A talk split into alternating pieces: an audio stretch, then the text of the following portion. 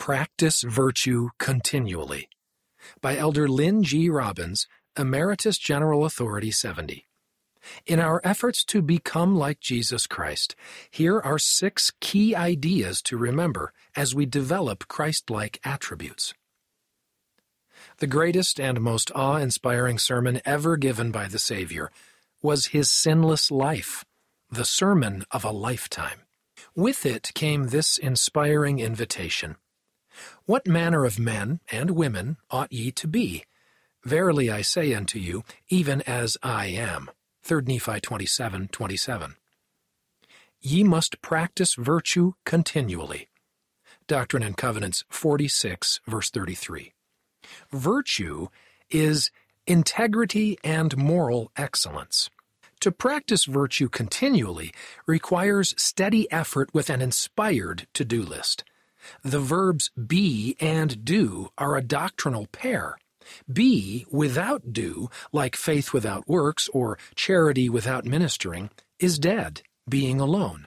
James 2:17. Likewise, do without be describes those who quote honoreth me with their lips, but their heart is far from me. End quote. Mark 7 6. The Savior condemns do without be as hypocrisy. Matthew 23 23. People often have to do lists and give themselves a check mark after completing a task on the list, but you can't earn check marks with be.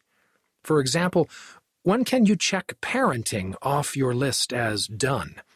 You're never through being a mother or a father, which is a lifelong effort. We practice each virtue, be, through an inspired to do list of corresponding actions. If I want to become more loving, what ministering actions can I do today to help me become more loving? If I want to become more patient, what can I do today to improve? When we are at a moral crossroad in life, we often ask ourselves, what would Jesus do? When we do what he would do, we are practicing virtue and becoming like him. If we go about doing good from Acts 10:38 as he did, with each additional good deed we grow in love and compassion, and they become a part of our nature. The firefly effect. The wonder of the firefly is seen only at night time. This enchanting little marvel of nature is unseen in the daytime. It takes a dark backdrop for the firefly's light to become visible. It is the contrast that reveals its light. The firefly and stars are examples in nature of how darkness is needed to reveal light that is otherwise hidden in plain view. Because the light of Christ is ever present, Many members of the church don't recognize the daily manifestations that inspire them to practice virtue. A testimony of Christ like attributes is gained in great part by contrasting opposites, or tasting the bitter that we may know to prize the good. Moses 6:55. If Adam and Eve had not fallen, they would have had, quote, no joy, for they knew no misery 2 Nephi 2:23.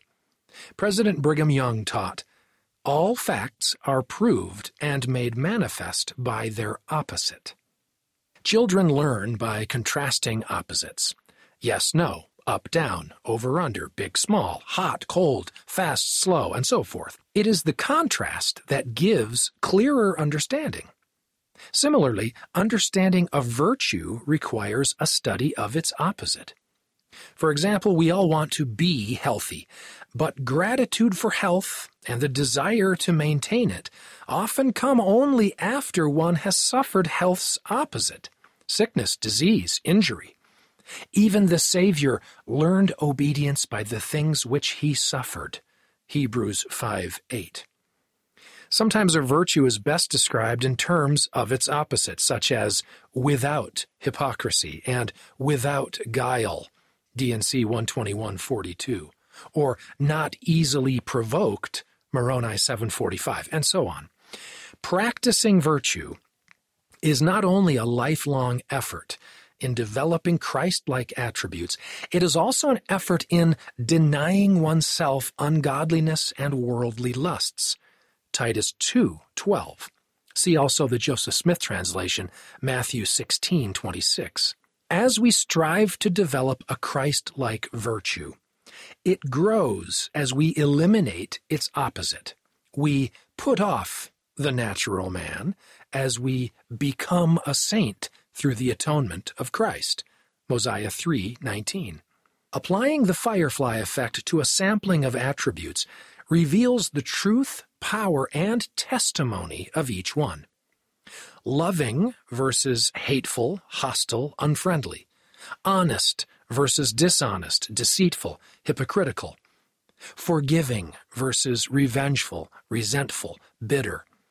Kind versus mean, angry, unkind patient versus short tempered, hot headed, intolerant, meek versus arrogant, conceited, condescending, and peacemaker versus contentious, divisive, provoking. The contrast helps us see the strength of our testimonies of each virtue and how many spiritual experiences we are having each day with our conscience. The contrast reveals the light of Christ to our plain view. In excess, every virtue becomes a weakness. In excess, appetites become corrupt and need to be controlled with judgment, not to excess. D&C 5920. Passions can become compulsive. Therefore, bridle all your passions, Alma 38:12.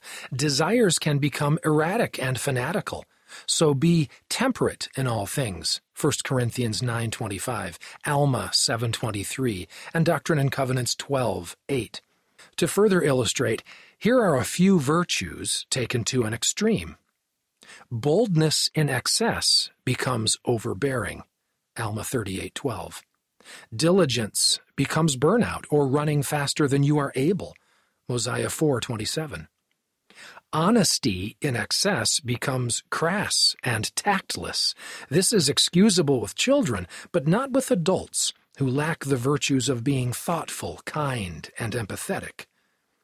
Frugality in excess becomes selfish, stingy, miserly.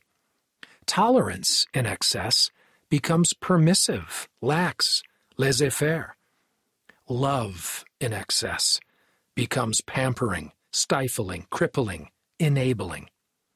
Every virtue needs a complementary virtue or virtues, a divine check and balance to keep it from becoming excessive. Just as the scales of justice symbolize the need for balance between justice and mercy, all virtues need a wise balance with their complementary virtues. President Ezra Taft Benson, 1899 to 1994, shared this insight about the Savior. Quote, in his life, all the virtues were lived and kept in perfect balance. When people sense their life is out of balance, or they're behaving in a fanatical or extreme way, it would be wise to consider what virtues are missing and needed in order to restore balance in their life. Otherwise, a virtue may become corrupted, and a strength can become our downfall as President Dallin H. Oaks, first counselor in the first presidency, has taught. A virtue without its complementary virtue is a half truth. A half truth is misleading because it is only partly true, or may be totally true, but only part of the whole truth. Some examples of half truths with virtues agency without responsibility is what Korihor taught, that every man conquered according to his strength, and whatsoever a man did was no crime. Alma 30:17. Faith without works and mercy without justice are examples of what Nehor taught.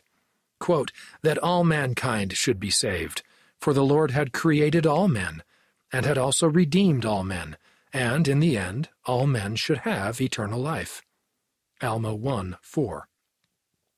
Justice without mercy is movingly depicted in the Victor Hugo masterpiece Les Miserables in the character of Javert. Justice is a virtue only when moderated by mercy. Otherwise, it becomes injustice, its opposite. Love and compassion without self reliance are seen in the life of Helen Keller.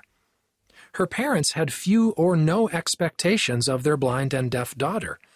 It was Anne Sullivan, a teacher of the blind and deaf, who introduced the complementary virtue of self reliance and help Helen rise to her true potential. Tolerance without truth and love without law devalue, compromise, and corrupt the Lord's standards and result in apostasy by self deception. See 4 Nephi 1 27. Conversely, law without love and truth without tolerance were epitomized by the Pharisees and resulted in apostasy by pride. Being righteous without being inclusive, see Luke 15 1 through 7, can lead to self righteousness, prejudice, and hypocrisy. Faith and hope without patience. The Lord doth immediately bless you, Mosiah 2.24, yet he trieth their patience, Mosiah 23.21, can lead to self-doubt and loss of faith. Every virtue is a half-truth, unless counterbalanced by its complementary virtue necessary for doctrinal equipoise. The power and importance of and. As the father of contention, Satan cunningly stirs up anger by pitting virtues against one another with a versus mentality, such as justice versus mercy. But the Lord counseleth in justice and in great mercy. Jacob 4:10. These two virtues are not opposites, but complementary. To achieve a perfect balance, it is doctrinally more accurate and wiser to say justice and mercy, as opposed to justice versus injustice. Agency and responsibility, faith and works, religious slash covenant keeping outward, and spiritual slash discipleship inward. Uniformity and flexibility, unity and diversity, letter of the law and spirit of the law, reverence slash solemnity and joy slash sociality, boldness and meekness, valor and discretion, discipline and loving kindness, fairness for all and uncompromising, gentleness and firmness. Let your light so shine before men and not aspiring to the honors of men, and so forth. Charity, the universal virtue. At the heart of the two great commandments, to love God and to love our neighbor, is the virtue of charity. On these two commandments, Jesus said, hang all the law and the prophets. Matthew 22:40.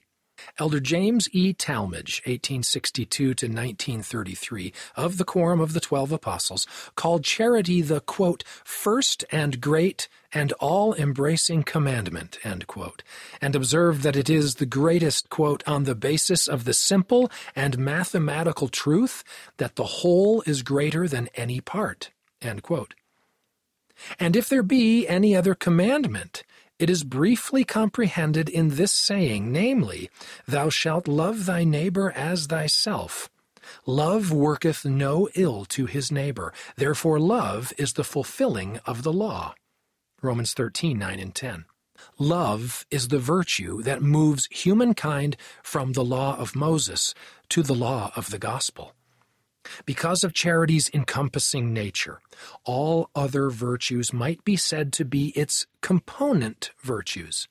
For it suffereth long, it is kind, it envieth not, and it is not puffed up. See 1 Corinthians 13 4 through 8 and Moroni 7 45. Consider this example.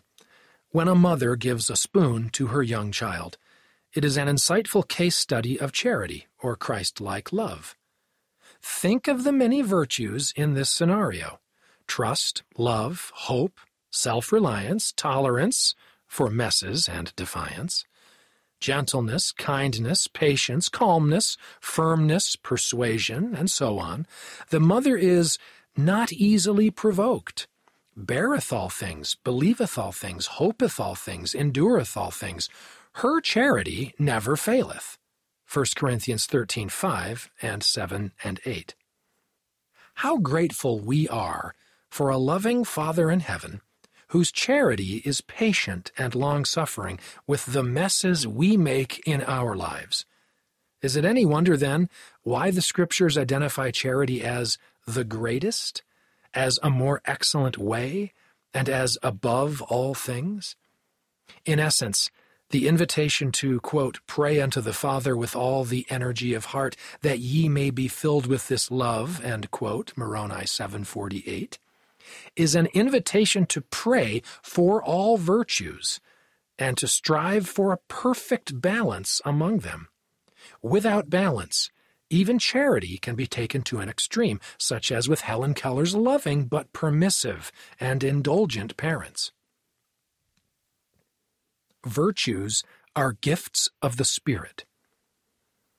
In Preach My Gospel, Chapter 6, Seek Christlike Attributes, Missionaries are taught that Christ-like attributes are gifts from God. Like all good things, these gifts come through the grace of God the Father, and also the Lord Jesus Christ and the Holy Ghost. Ether 12:41. Pray for God to bless you with these attributes.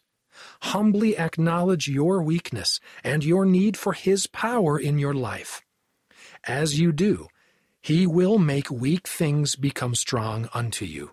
Ether 12:27. To practice virtue successfully requires balancing faith in Jesus Christ and prayer and cheerfully doing all things that lie in our power. Doctrine and Covenants 123:17. Moroni taught us that our hope of becoming like Jesus Christ is centered in him. Quote, Come unto Christ and be perfected in him, and deny yourselves of all ungodliness.